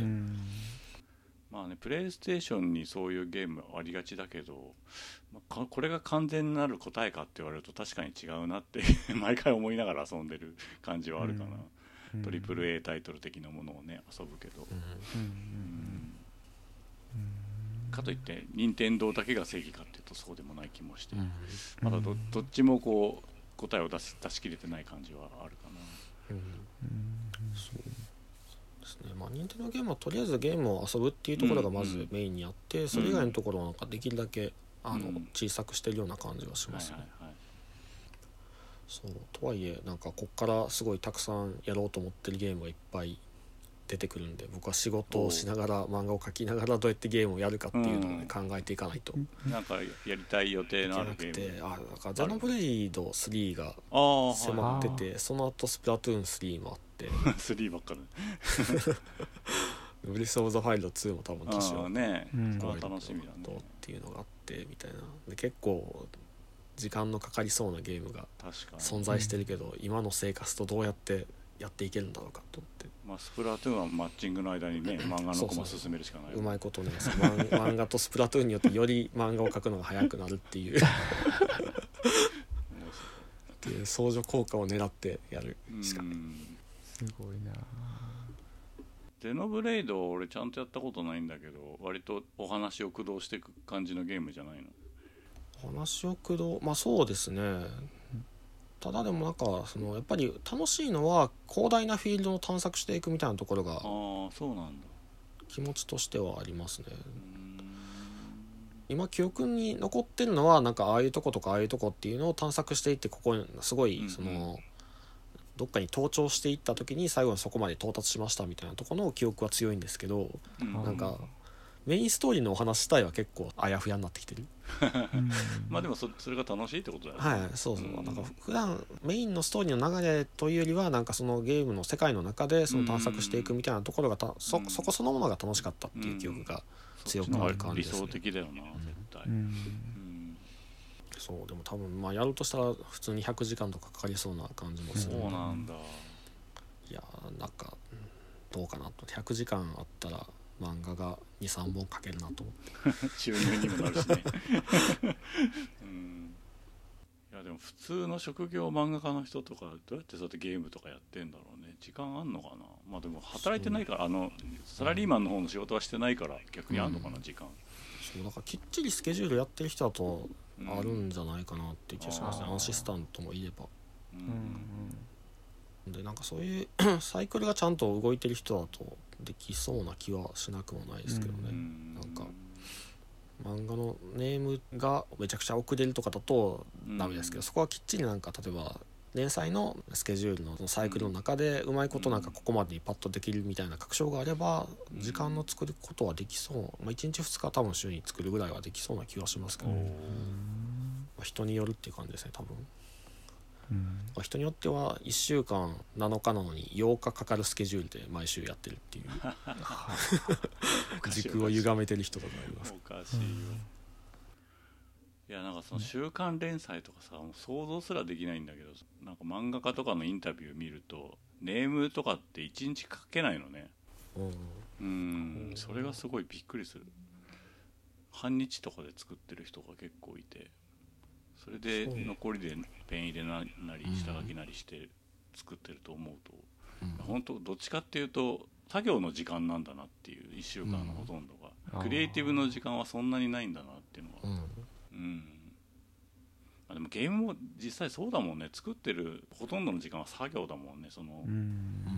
まあ、レベルデザインしてる時間はゲームを作ってるって言えるかもしれないけど、なんか本当に企画書書いてる時間なんて全体の1%もなかったりするし、うんうん、近いのかもなってちょっと思ったね。うん。確かに。あとはまあでも連載となってくるとなんか読み切りよりはネームは作りやすいんですよね。なんかなんでかっていうとページ数が決まってるんでその枠をどう使うかっていう話になってくるんですけど、うん読み切りとかだとなんかまあ下手にページ数とか増やしたりだとかうんうんするんでなんか納得いくとこまで書くとしたらどういう構成があるのかっていうのを考えないといけないんですけど、例えば週刊で17ページだとしたら17ページしかないので、うん。これとこれとこれのエピソードを入れて17ページで最後にここに到達するとしたら、まああのどうやって間を埋めていくかみたいな感じになっていくんでパズルみたいに結構はでそのまるんだと思うんですよ。なんていうのどこまで行くかっていう先の大まかな流れみたいなのはもう先に編集と握ってるわけ？そうで大体の流れみたいなのは作って僕もなんか月間で24から30ぐらいなんですけど、うん。ページ数的に言うと。で基本は24で考えててそのこの話ではここからここまでを入れようと思うと思って、なんか大体最初と最後を決めるんですよね、うん。でその間をいい感じで埋めていい感いくっていうじってな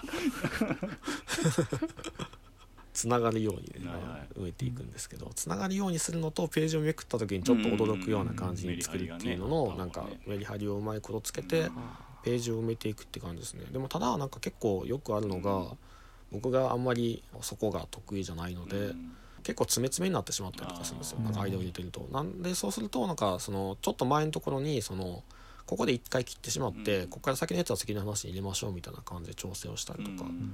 あとはページを増やしてもらうとかっていうのもすることえはあります、ーページ増やせんだすげえ。そう。まだ台割りが決まってないうん。タイミングならうん何ページか増やしたりとかっていうのはできます。ね、それはな4ページ単位とかってあるあるのそれなんかそれミニマムそうなの単位2ページか4ページですかね。うん。っていう感じでやっていけばまあいろいろ調整はしてもらいながらなんとなく作ってはいけるっていう感じです、まあ、なんかただそれはなんか作りはするんですけど面白く作るっていうのがまた一個ハードルがあるんで、うん。それって面白いんだろうかっていうのはうん。どんどん分からなくなっていきます、今うん。書いてるものもうん。果たして面白いのかどうなのかっていうのは。なんでかっていうとその書くのに数十時間かかったりするんで、はいはい。うん。数十時間も同じものを見てるともう自分の中でゲシュタルト崩壊してなんかよく分かんないんですよ。これって最初思いついた時は面白いと思ってたけど、うん。今そんなに面白いかねって思いながら書くんですけど、うまあ、とにかく最初に思った気持ちを信じて書き上げるしかないなと思ってやってる感じですね。で意外と間違ってなかったりするんだよね。うん、そう多分最初に思ったのが一番なんか正しい感じがする。うん。迷って迷ってするのはなんかよりそれを良くする方法がうまく浮かぶんだったらいいですけど、これって面白いんだっけって迷うのはあんまりプラスにならない感じにしてます。なんでまあとりあえず僕もまた始めたばっかりなんであんまりそんなこと言えないですけど、なんかペースは作っていくなんか1ヶ月単位で作れるような感じにしないといけないんですね。今なんかこのページ数だと3週間ぐらいはうん。余裕を見たらかかるんで作画に、うん。うんだから10日以下ぐらいでネームを仕上げないといけない。っうんうんていう感じです理想で言うと土日だけでうん。そのネームを作っうてん1回編集さんに送ってうん。平日なんかコメントもらいながら多少直してうん次の土日でフィックスするみたいな。そしたら作画にかかるみたいな感じでうん。10日と20日10日ネーム20日作画みたいな。まあでもやっぱそうイメージ的にはやっぱ3分の1ぐらいネームに使ってるイメージだったんだけど、その週刊連載の人が半日とか1日とか言うと本当ひっくり返るなと思って週刊連載の人はまあページ数が若干少ないっていうのはあるんで選択の余地がないっていうのもあると思いますけどただ早い早いよね、あります。でまあさっきのねその分業的なところでもアシスタントに振るところも決めておかなきゃいけないだろうから、うん。まあそういう時間もあるんだろうなって思うね、うん。いやだから週刊は今んとこまだできる気がしないですね。月うん。間はなんとか始めれそうと思って始めましたけど、だうん月間2本だったらできるかもしれないですけど週刊は週刊とか各週はむしろできないかもしれうない。ん。だからネーム例えば10日でやるとはいえ作画してる20日の時間もなんか頭はうん使えるんでうんどうしようかなってぼんやり考えることを20日間できるとかうんありますけど週刊は本当に1週間単位で全てが回っていくんで、うんそんなことが人に可能なのかって思いながら見てますけど、一日体調崩したら終わるやんみたいな感じだよね、うん、うん。そうですね。ましてやねほ他の仕事もあるんで、うん。うん確かに、まあ、でも仕事そうですね。僕は今の仕事をしながら習慣は不可能、うん。どう考えても不可能ですね。まあなんか作画を他の人にやってもらうっていう。うん。ああはいはいはい。なんか可能性はあります。その話もしたことはありますね。なんかそのネームだけやって、うん作画は別の人にやってもらうっていううんのであればもしかしたら1週間単位でできる可能性があるんじゃないのっていうのはありますね。なんかその紙の雑誌はまた別なんですけどアプリ系のところってもうほぼほぼ週間で回さないとお客さんが離れちゃうっていうなんかデータがあるらしくって。なんか仮に1週間でできなかったとしてもなんか書き溜めなりして毎週毎週載せていくみたいなことになんか理想を言うなら1週間の短い方がいいっていうそうだろうな。うん。さっきのそのネットフリのドラマも週に2本更新されてたんではあ。やっぱねそこでサイクルできるもんね。いうん。1本だとちょっと待ちきれないみたいなのあるもんな。うん。はうん。確かに。あとまあ手前味噌的なことで言うとゲーム語がいつもあの月2本ぐらい更新のペースだったんだけど最近乱れて月1回ぐらいになったらあのやっぱ購読者減ってるもんね、うんうん、だからなんかそういうリズムお客さんが自由にできるリズムみたいなのはやっぱすげえ大事なんだなって思う、うん。うんうんそうですね。コンスタントになんか新しいのが出てくるっていうのがうん。なんか人を離さないっていうところのうん。うんコツにはありそうな感じはしますね。ね。YouTuber とかインスタグラマーとかきっとそうだろうなって思うん YouTuber とかなんかほぼほぼ毎日更新する人とか。うね。でなんかショート動画でもなんか定期的に出しておかないとっていう感じのものがあるんでまあ大変だろうなって感じがしますね。休みがないなくて。あれも連載で言えば漫画帝国もかなりコンスタントに更新してるよねああ知ってますけど最近もうなんか編集するのが後回しでいいやって思ってあどんどんどんどん遅れてますね。うんなんか次の回を取るまでにはうん。編集するんで1ヶ月以内には出してはいるんですけどうんなんかずらせずれ込んでいたりだとか。あとは漫画の感想とかについてちゃんとまとめる時間がないんですごい雑然とした話をしてる。そうか漫画も読んでるもんね、うん。いっぱいね すごいな、最近が多いですね。なんかちゃんとあの感想をまとめるっていうのが、うん。そのなんか創作自分が作る上でもなんかすごい重要なうん。ことだと思っててなんかこれがなぜ面白いのかっていうところをはい自分なりにその理屈立ててそれを自分なりに再現するっていうことをしていくっていうのがなんか面白い話を作るためにうんなんかうん。あのいるなと思ってて。うん。やっぱりなんか自分がこれを面白いと思ったって思った時にそこが面白いっていう確信があるんでそれをな例えばあのパクにはならないように自分なりにどういった形でうん。違った形で再現できるかっていうところをまあ試してるみたいなところがあるんでなんかやっぱりなんか自分が何か面白いと思ったっていうのが一番のなんかうん。お話を作る時の原動力にはなってる感じですね。うん。意外とみんなそれ言わないけど超大事だよね、うん。うん。そう。あんまり言い過ぎるとなんかパクってるって言われる話になってくる。まあでもなんだろうその面白さを再現するっていう意味ではパクリじゃないと思うけどね、そう自分なりになんかちょっと違った形で再現するだとかその核の部分だけをなんか自分がこう思った。でも自分がこう思ったって例えば作者が意図したものとは違う可能性もあるんですよね。自分がこれを持ってこう感じたっていう自分だけの体験っていうのを人にも分かるような形で説明するにはどういうふうにすればいいのかっていうのが結構僕が今漫画を描く時にやろうとしてることって感じですうんうんうん。ね。なんでそれがなんか僕と同じような感性の人がいれば面白いと思ってくれるだろうなと思いますし、うん。そうじゃない人に対してもどうやって届くのかっていうところはまだちょっとまた別の新しい課題って感じですけどね。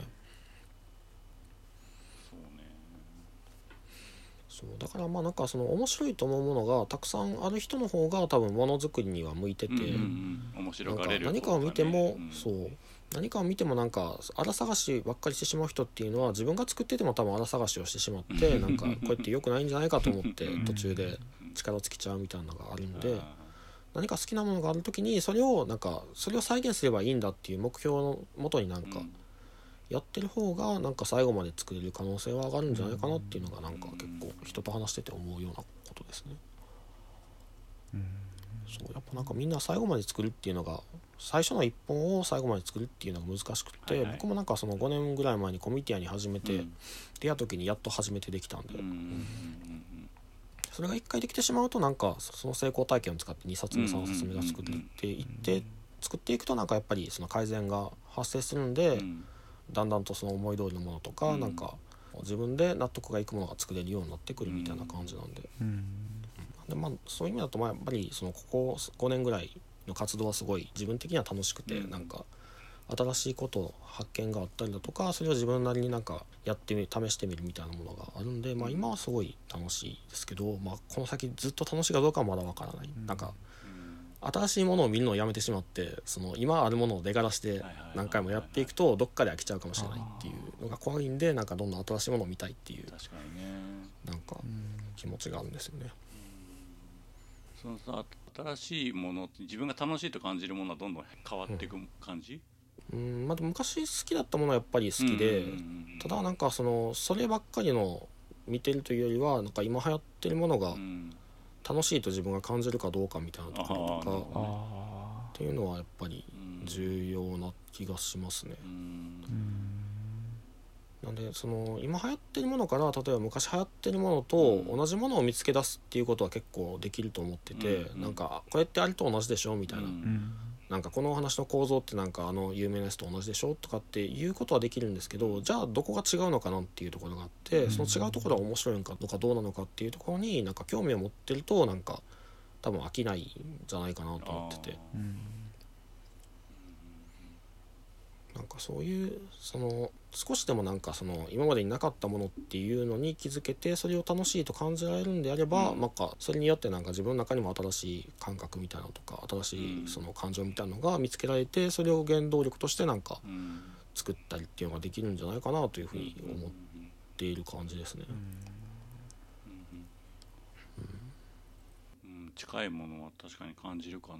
なんかその名前がない感情に名前をつけていく作業みたいな。うん。なんかそういうのはなんか動機づけになる気がするね。うん。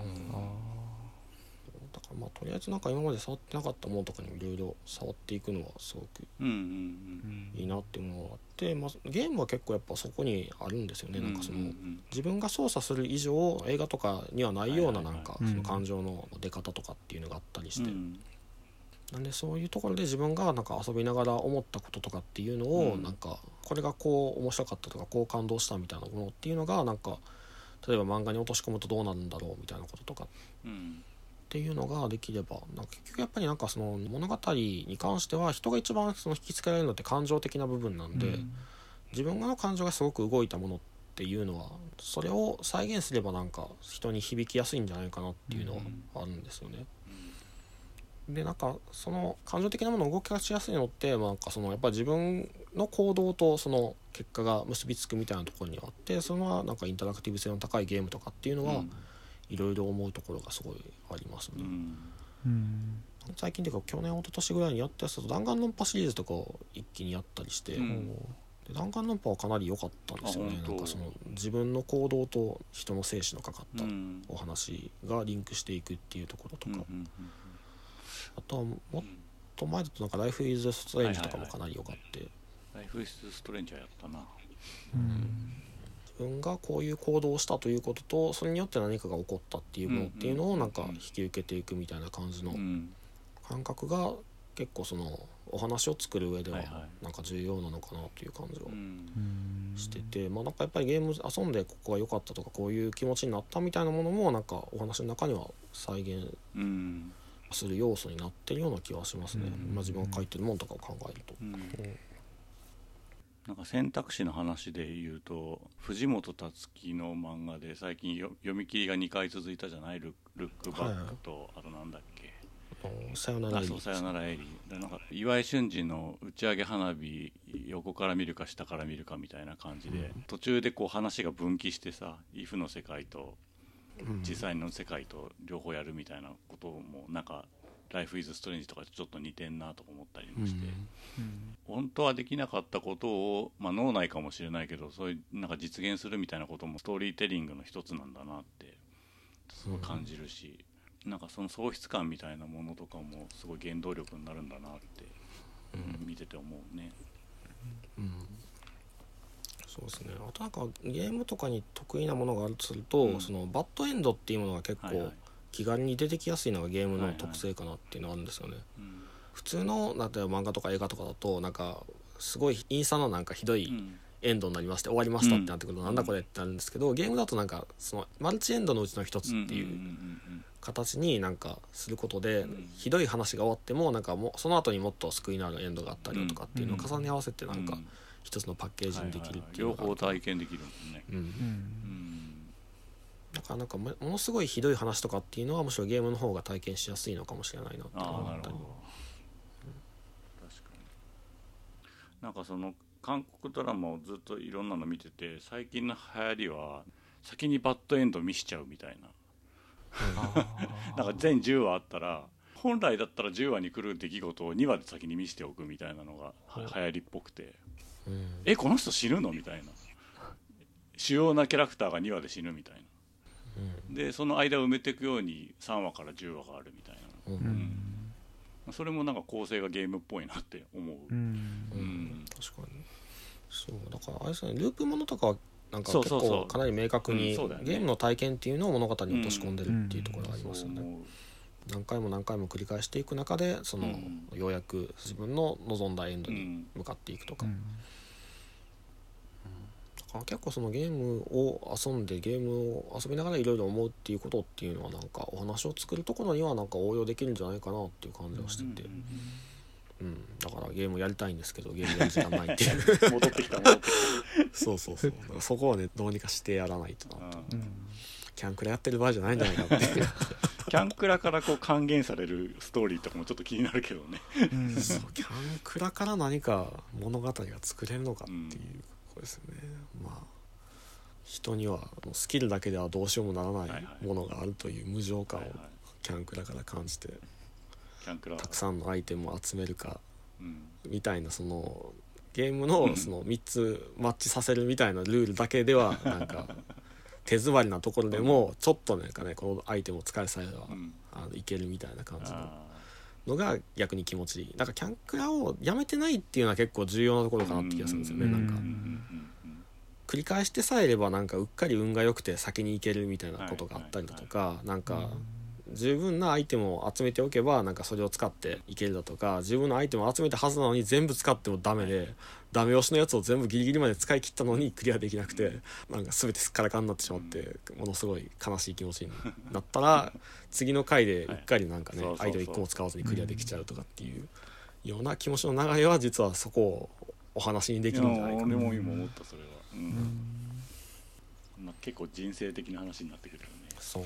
うんうんだからそういうところもねそういうどういういろんな気持ちになってるしなんかそれをやめずに続けているっていうことを、うん。何になんかその希望を感じてやっているのかうん。もしくは希望を感じないからやってるのかうん。がっていうのがなんかね、うん。こうキャンクラからできたお話っていうのはこの先できれば、ね。キャンクラやってた6戦目まで来た意味がなん。と読みたいわ。原稿料として還元される。あれですよ今書いてる「極真化」っていう、うん。あの漫画は僕自身の体験を、漫画にしてるんですよね。なんでその僕は実際にそのとある飲食店に行った時に、なんかひどい対応されたっていうのをそのままお話の中に書いていて、うん。そのその体験をもとになんかお話が駆動していくみたいな感じになってるんで僕は実際に体験してあの損ぶっこいたなって思った話っていうのをうん。お金にすることによって、だから長寿量まあ、あんなこともあったけど、ね、原稿料がうん。はいはい。1話分の原稿料がになったからすごく良かったなと、ああいう体験をしといてよかったなっていうなんかいろんな過去の出来事を全部ね自分の中にお金で還元していくっていうそういう風ななんか回収の仕方ができるんで今はいいなっていう感じですね、うん。ゲームでうまくいかなくても仮にガチャとかで思いっきり回しまくって出なかったとしても、うん。なんかその気持ちがお話になるんであればな,、んか儲けものみたいな。でも連載はその単話完結なんだよね。たまあ基本はそうですね、うん。ただなんか今やってるのはその一巻の最後の方とかっていうのは続いてる話になってますね。うんちょっと盛り上げるにはページ数が足りなかったんでうんみたいな、うんなんか長編みたいなのもいつか読みたいなって思って。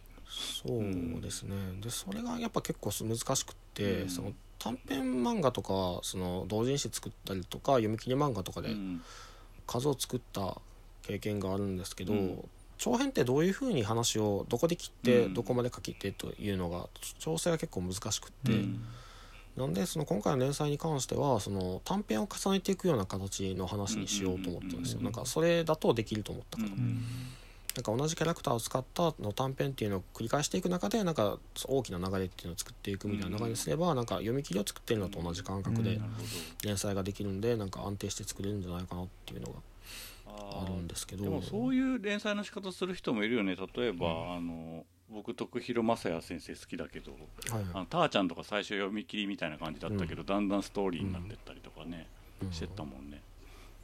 そうですね。なんかまあその辺のそういう長いストーリーを作っていく方法論っていうのはまだも僕は模索していて、うんそういうのができたらなんかそういう話をそういう連載とかも始めれるのかもしれないうんうんうんですね、うんいやー楽しみだわはいちょっとしばらくは漫画の仕事があるんでねそれをやりながらうん。